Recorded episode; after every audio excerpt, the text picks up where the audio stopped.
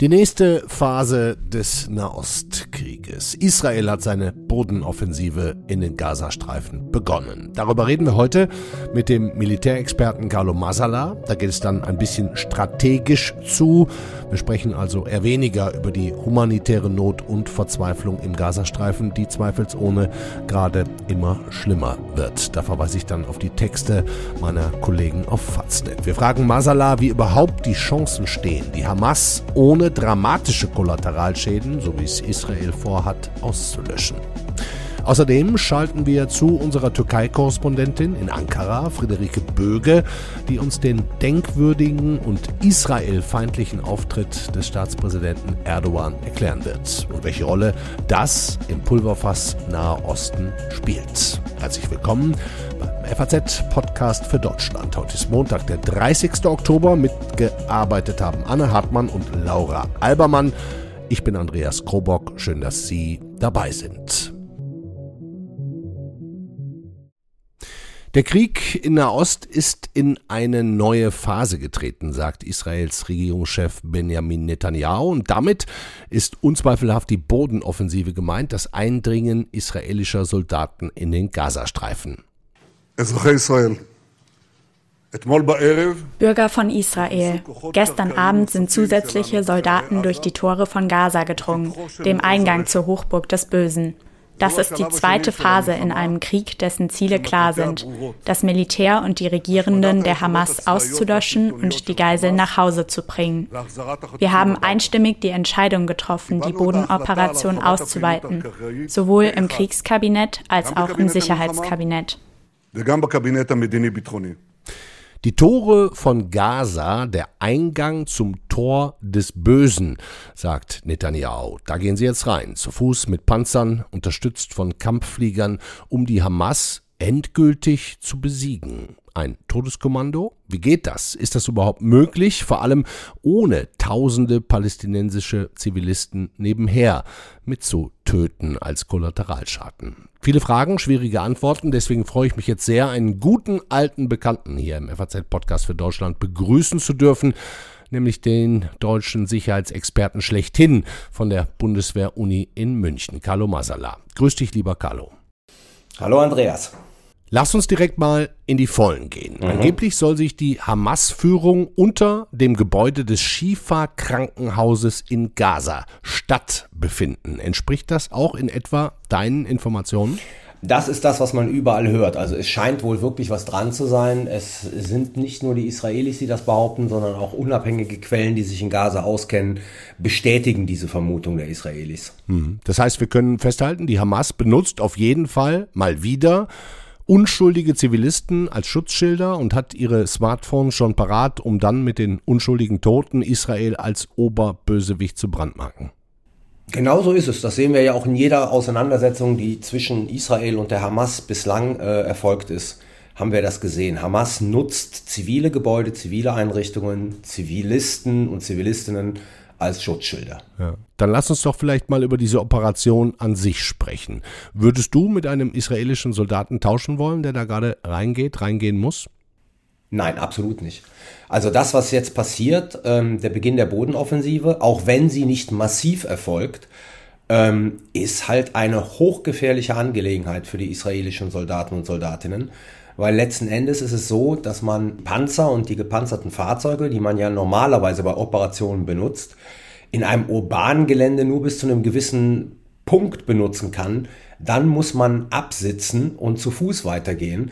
Und äh, ab diesem Punkt, also schon vorher ist es gefährlich, weil wie gesagt äh, die Gefahr von allen Seiten droht. Aber ab dem Punkt, wo man absitzen muss, wird es natürlich für die einzelnen Soldaten und Soldatinnen nochmals extrem gefährlich. Mhm. Ist es denn aus deiner, sagen wir mal, kriegstheoretischen und auch vielleicht empirischen Sicht überhaupt möglich, so ein Himmelfahrtskommando erfolgreich zu bestreiten? Naja, sagen wir mal so, also ähm, man, man soll historische Schlachten nicht miteinander vergleichen, weil sie äh, eigentlich nicht vergleichbar sind.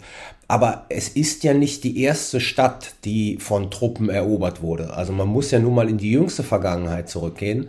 Äh, da haben wir den Kampf um Mosul mhm. gegen den Islamischen Staat. Da haben wir äh, Fallujah Ähm, das waren beides sozusagen Kriege, die um Städte und in Städten geführt wurden, die letzten Endes für diejenigen, die diese Städte erobern wollten, erfolgreich ausgegangen sind. Hm. Dann erklär uns bitte, wie das jetzt genau geht. Also da gehen Soldaten mit Panzern rein, zu Fuß rein, gehen auf breite Straßen, in schmale Gassen, wissen, da lauert was in dritten Etagen, in Kellern und aus der Luft wird gleichzeitig abgesichert, aber eigentlich lauert an jeder Ecke der Tod und man kann kaum unterscheiden, wer da jetzt Feind oder auch Zivilist ist.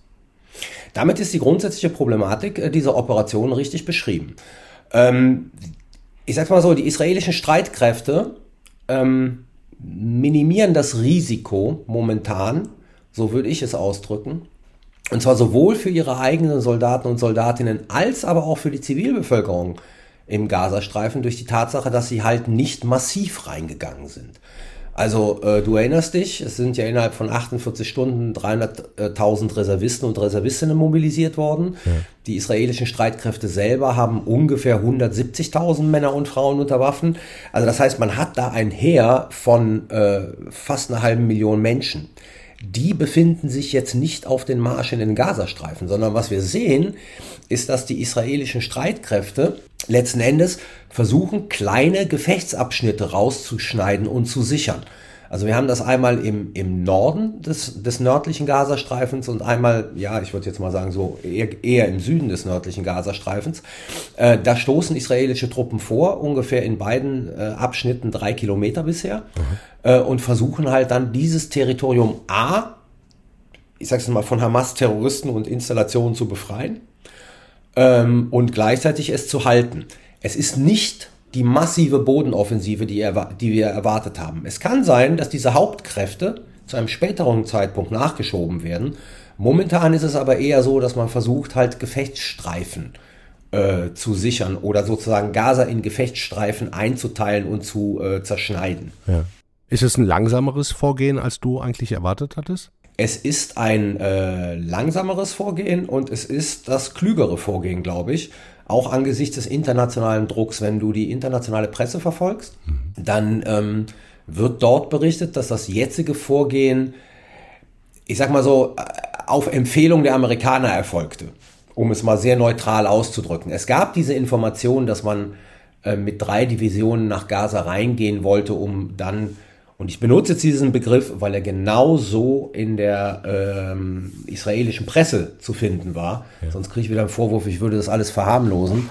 Um sozusagen mit diesen Divisionen Gaza in drei Pizzastücke zu zerschneiden. Ähm, und sowas ähnliches sehen wir jetzt gerade. Ja, also von daher, es ist langsamer. Dadurch wird diese ganze Bodenoffensive sicherlich äh, zeitlich länger werden. Ja.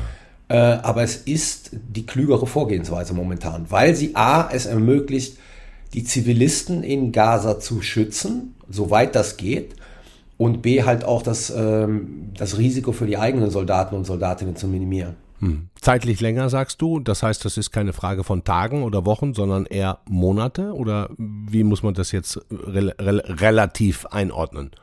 Also ich sag mal so, wenn du dir ähm, historisch Kämpfe um Städte anguckst, dann haben die immer Monate gedauert. Und das würde ich ja auch veranschlagen. Ähm, ich glaube, ein israelischer Politiker hat gesagt, das kann mehrere Monate, sogar bis zu fünf Jahren dauern. Ich halte dieses fünf Jahre für viel zu lang. Aber ich denke schon, dass wir hier eine Operation haben.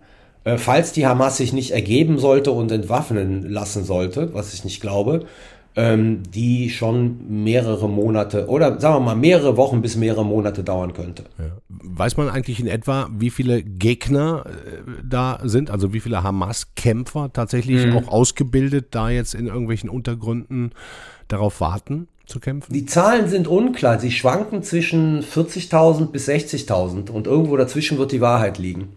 Also es ist nicht, eine nicht unbeträchtliche Anzahl von äh, Terroristen, äh, die in, in, Gaza operiert. Ja.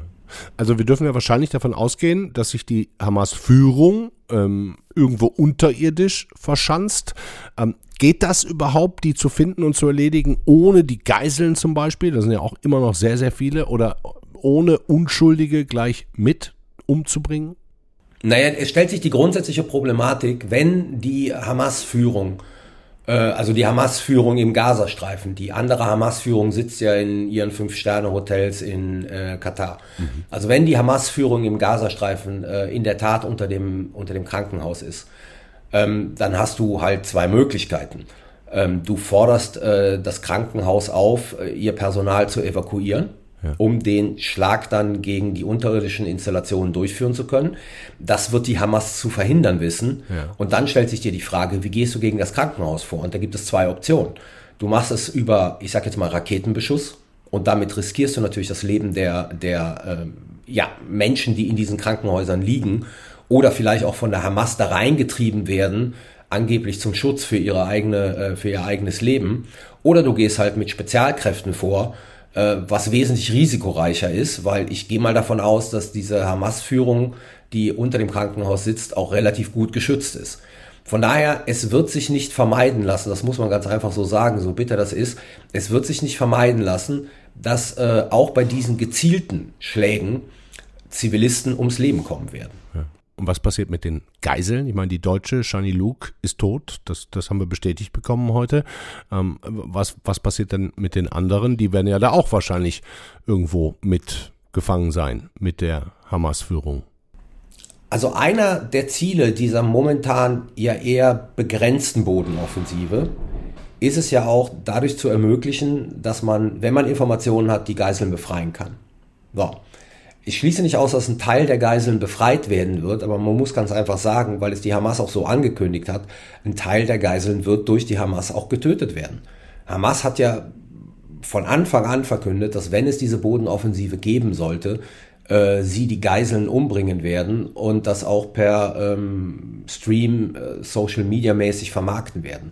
Davon ist bedauerlicherweise auszugehen, dass das passieren wird. Ja. Nochmal ganz grundsätzlich, Carlo. Hältst du es denn grundsätzlich für möglich, die Hamas komplett auszuschalten? Nein, komplett wirst du eine terroristische Gruppe nicht ausschalten können. Ähm, das, was möglich ist, ist die Hamas so weit zu schwächen. Und so verstehe ich halt auch äh, die israelischen Aussagen der Zerstörung der Hamas. Dass sie, nachdem diese Operation beendet ist, nicht mehr in der Lage ist, erstens Israel militärisch zu bedrohen, also durch terroristische Attacken zu bedrohen, weil ihnen ganz einfach äh, die ganze Infrastruktur dafür fehlt. Und zweitens, dass die Hamas als politischer Akteur im Gazastreifen keine Rolle mehr spielt. Und diese beiden Ziele sind realistischerweise zu erreichen. Mhm. Ähm, ich vergleiche das immer bei allen Problemen, die Vergleiche haben, mit dem islamischen Staat. Als die Koalition angefangen hat, den islamischen Staat zu bekämpfen, hielt der islamische Staat relativ viel Territorium äh, in, im Irak und in Syrien, hatte Verwaltungsstrukturen aufgebaut, hatte eigene Medienabteilungen und Trainingscamp und so weiter und so fort. Heute existiert der islamische Staat zwar noch, aber von ihm geht nicht mehr die Bedrohung aus, die ja noch vor ein paar Jahren von ihm ausgegangen ist und nicht nur im Irak und in Syrien, sondern auch äh, für Europa. Und ich glaube, das ist das Ziel. Terroristische Gruppen kannst du, wenn sie sich nicht selbst auflösen, nie vollständig zerstören. Ja.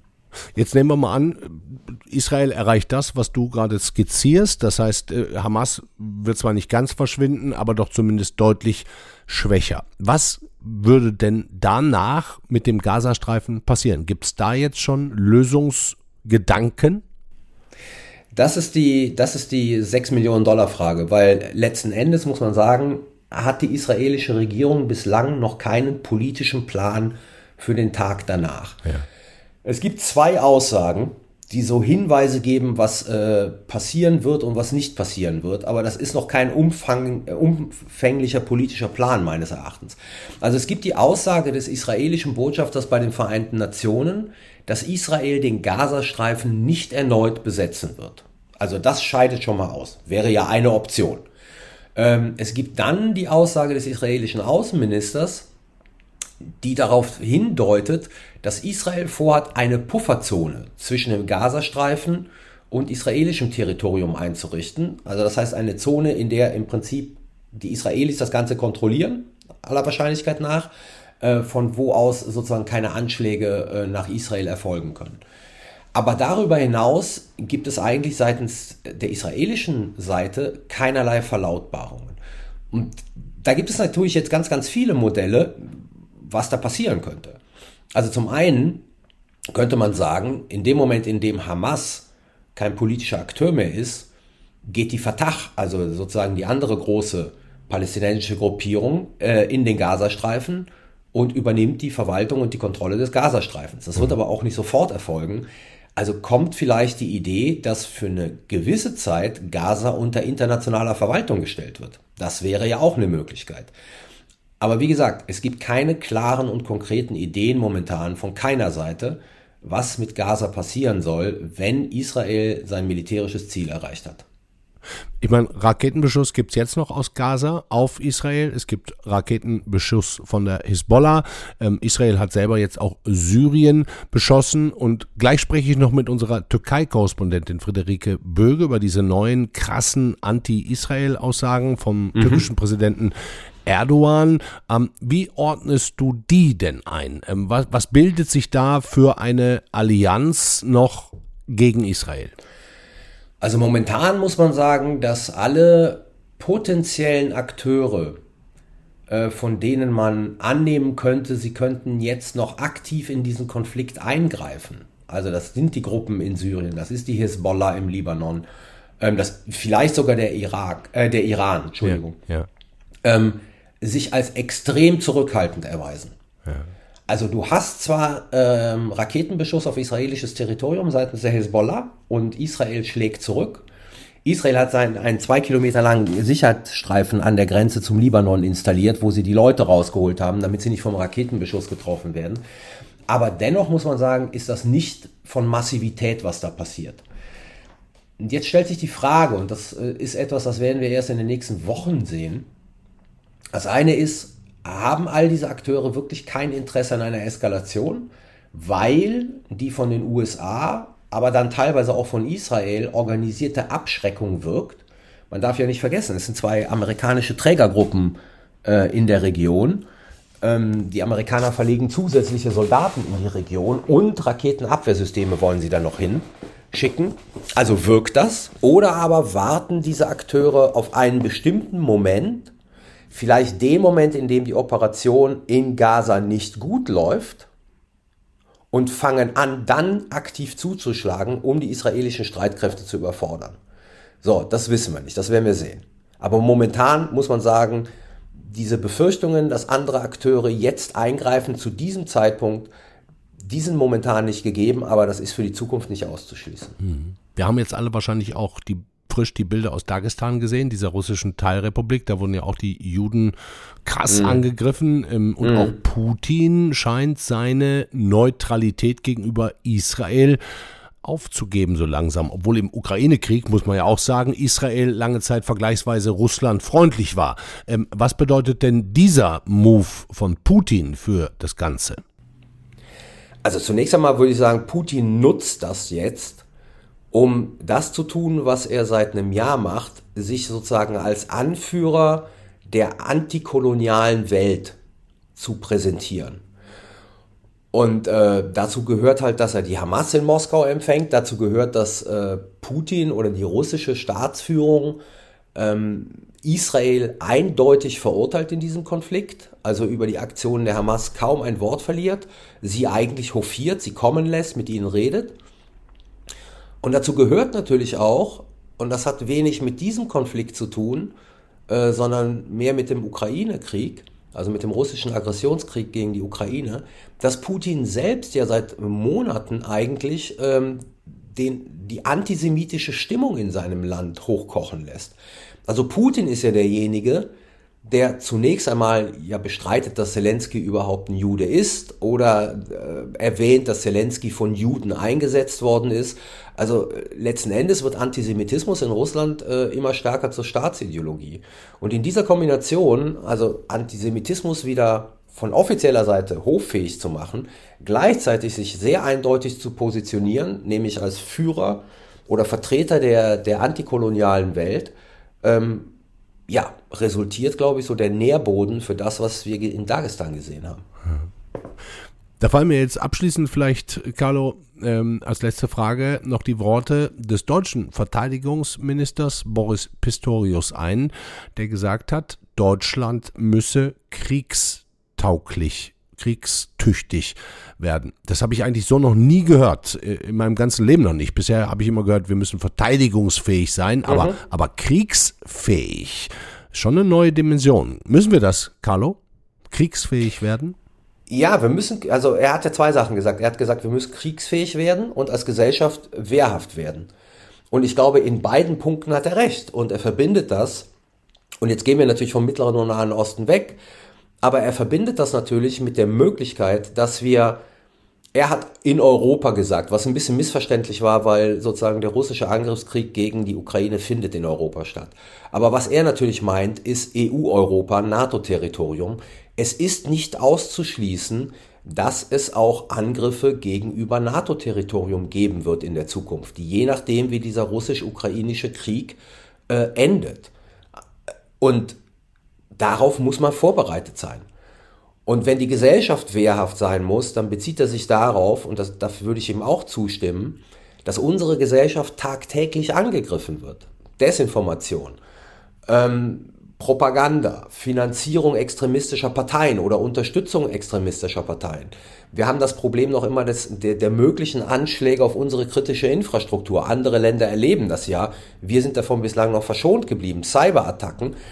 Und das alles erfordert halt eine, eine Gesellschaft, die sich bewusst ist, dass es ein Luxus ist, in so einer Demokratie zu leben und dass diese Demokratie gegebenenfalls verteidigt werden muss. Nicht nur mit militärischen Mitteln, sondern auch mit politischen Mitteln. Und all das fehlt hier in der Bundesrepublik Deutschland. Von daher hat Pistorius meines Erachtens vollumfänglich recht.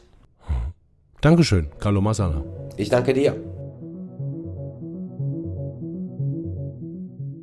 Wir schalten jetzt gleich zu unserer FAZ-Korrespondentin Friederike Böge nach Ankara. Aber vorher hören wir uns doch jetzt nochmal an, was genau der türkische Präsident Recep Tayyip Erdogan überhaupt am Wochenende von sich gegeben hat. Der Hauptschuldige an dem Massaker, das sich in Gaza abspielt, ist der Westen. Was in Gaza geschieht, ist keine Verteidigung, sondern ein offenes und verabscheuungswürdiges Massaker. Diese entschlossene und unerschütterliche Haltung, die von den Bewohnern Gazas gezeigt wird, wird als ein glorreicher Epos des Widerstands in die Geschichte eingehen. Ein glorreicher Epos des Widerstands, die Hamas als Freiheitskämpfer. Schuld der Westen. Und der Mann legt noch nach. Netanyahu ist ein Terrorist, genau wie die Hamas eine Terrororganisation ist. Schande über dich, Israel. Wir werden dich vor der Welt zu einem Kriegsverbrecher erklären. Und genau darauf bereiten wir uns jetzt schon vor. Israel als Kriegsverbrecher, die Hamas Freiheitskämpfer. Kein Wort über die barbarischen Morde an Unschuldigen vor gut drei Wochen, die ja erst alles ausgelöst haben. Schalten wir also jetzt zu unserer Korrespondentin in der Türkei und ich sage Hallo Friederike Böge. Hallo Andreas. Netanyahu ein Kriegsverbrecher und Terrorist, Israel eine Schachfigur des Westens, die bald geopfert werde. Meint Erdogan das wirklich alles ernst? Ja, um das zu verstehen, muss man ähm, zunächst mal wissen, dass er seine Position ziemlich radikal geändert hat in den vergangenen zwei Wochen. Also er hat nach dem Überfall der Hamas äh, auf Israel erstmal mit relativ gemäßigten Tönen angefangen ja. und hat dann umgeschaltet. Und die gemäßigten Töne, die kann man sich so erklären, dass er versucht hat, die Türkei als Vermittler ins Spiel zu bringen und auch mh, hm, versucht hat, die Beziehung zu Israel äh, zu schützen oder zu erhalten. Und äh, ab einem bestimmten Punkt hat es aber Klick gemacht und der hat dann sein Kalkül geändert. Also diese Vermittlerrolle, das ist relativ schnell klar geworden, dass die Türkei da keine große Rolle spielt. Der, der Blinken ist ja auch in der Region rumgereist und hat einen großen Bogen um die Türkei gemacht. Ähm, hat also signalisiert, dass die USA die Türkei da nicht in der ersten Reihe sind. Und ist Erdogan politisch unter Druck geraten, weil es äh, von der rechten Seite immer stärkere äh, anti-israelische Töne gab. Und da muss die rechte Flanke absichern und sich äh, sozusagen an die Spitze der Bewegung stellen. Mhm. Das heißt, er hat also im Grunde gemerkt in den letzten zwei Wochen, mh, hm, als internationaler Vermittler komme ich hier nicht so richtig ins Spiel, die Amerikaner wollen auch nicht mit mir reden und jetzt bediene ich also eher das islamische oder sogar islamistische ähm, Narrativ ähm, und, und mache mir Freunde in dieser Region. Das, das ist so ein bisschen der einfache Plan? Also, naja, er ist da zurückgefallen auf eine Position, die man von ihm schon lange kennt. Also er, äh, äh, er unterstützt die Hamas seit, seit vielen Jahren. Die Hamas-Führer gehen hier in der Türkei ein und aus. Also ah, im Prinzip pendeln die zwischen Katar und der Türkei. Ähm, das hat auch ideologische Gründe. Also der äh, Erdogan kommt ja aus der islamistischen Bewegung, genauso wie die Hamas. Der Erdogan hat ja während der, äh, während der Arabellion die Muslimbrüder unterstützt, zu denen auch die Hamas gehört. Das äh, ist auch ganz interessant äh, dass der Erdogan, ähm, auch wenn er immer sagt, er setzt sich für die äh, palästinensische Sache ein, sehr viel bessere Verbindung zur Hamas hat als zum Beispiel äh, zur Fatah äh, ah, ja. und Palästinenser Präsident äh, äh, Arafat hätte ich beinahe gesagt. Ja, der, der war es mal, Abbas, genau. okay. Genau. Äh, äh, also das ist, das ist wirklich äh, auch tiefe tief ideologisch bei ihm verankert. Eine andere Stelle bei dieser 100 Jahre Türkei-Feier oder vielmehr Türkische Republik, über die ich gerne mit dir sprechen würde, war der Moment, als Erdogan so indirekt mit dem Einsatz des türkischen Militärs im Gazastreifen gedroht hat und die tausenden Zuhörer, die Menge, ähm, gebrüllt hat, türkisches Militär nach Gaza. Ne, den akustischen Beweis hören Sie hier auch noch mal kurz im Hintergrund.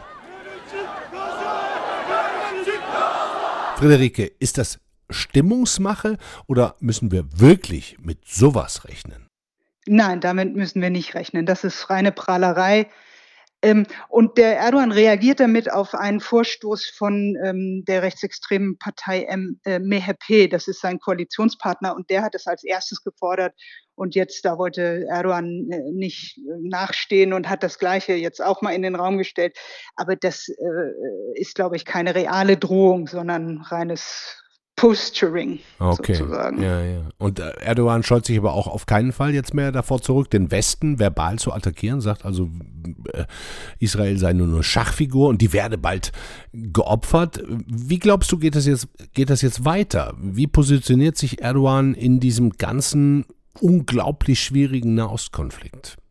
Also ich glaube, dass er einfach mit dieser äh, rhetorischen Schärfe weitermachen wird und äh, ansonsten ver ähm, versuchen wird, an diesem Prozess, der ja irgendwann dann in Gang kommen wird, an diesem politischen Prozess teilzuhaben. Also es geht ihm immer darum, äh, dass die Türkei unbedingt ein Player sein muss. Äh, also er verweist dann eben auch immer darauf, äh, dass ja zum Beispiel Palästina auch mal zum Osmanischen Reich gehört hat. Und so ist auch der Anspruch äh, hier in Ankara, also dass man, ähm, dass man, er stellt sich ja in die in, in eine Reihe mit den osmanischen Herrschern und äh, sieht halt den Einfluss der Türkei in dieser ganzen Region oder sieht sieht die Türkei als Führungsmacht in dieser Region.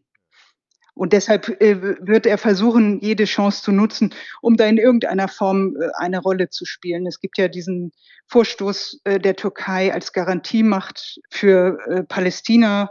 Ähm, das ist nicht sehr stark aus, ausdifferenziert. Also im Prinzip stellt er damit nur den Anspruch, dass er in irgendeiner Weise da vertreten sein muss. Ja. Ich meine, ich erinnere mich an viele Besuche von mir selber in der Türkei, erinnere mich an äh, viele kluge Menschen, moderne Städte, vor allem Istanbul auch. Ähm, wie reagieren denn diese Leute, also die Presse, vielleicht auch die Opposition, auf diese Hardcore-Anti-Israel-Aussagen von Erdogan und auch auf diesen ja doch offen auftretenden Antizionismus und diesen, dieses Anti-Israel? Das ist eigentlich in der Türkei Konsens. Also innenpolitisch hat er da nicht äh, nichts zu befürchten. Es gibt auch über die Parteien hinweg äh, ein, also ein Konsens, dass man auf der äh, Seite der Palästinenser steht. Also diese, äh, diese pro-palästinensische Haltung, die passt hier sehr in, in die gesamte Stimmungslage. Also es gibt hier so eine so Grundüberzeugungen, dass muslimisches Leben weniger wertgeschätzt wird, dass der Westen heuchlerisch ist. Ja. Und solche äh, Positionen, die hat man hier auch ähm, auf, auf Seiten derjenigen, die eigentlich äh, pro-westlich eingestellt sind. Und deshalb gibt es hier auch niemanden, der ihm ganz grundsätzlich da widersprechen würde. Dankeschön, Friederike Böge. Vielen Dank auch.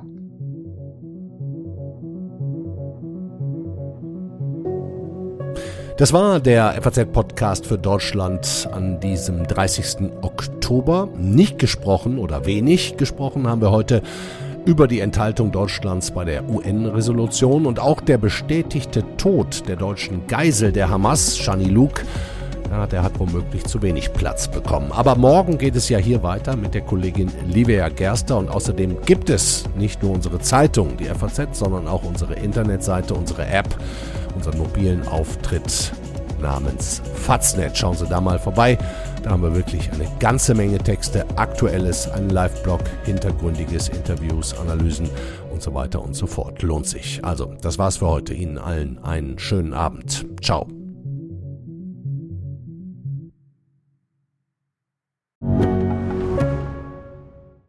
Mein Name ist Dr. Tillmann Rümenapf, niedergelassener Kinder- und Jugendarzt hier im Ennepe-Ruhr-Kreis. Die Einführung der Telematik sehe ich durchaus als Chance, aber aktuell fällt das System oft aus und es gibt viel zu wenig technischen Support. Dafür geht eine Menge Zeit drauf, in der ich die Kinder nicht genügend betreuen kann. Das muss sich ändern. Die besondere Nähe der niedergelassenen Haus- und Fachärzte ist in Gefahr. Was die Gesundheitspolitik jetzt dringend ändern muss, erfahren Sie auf rettetdiepraxen.de. you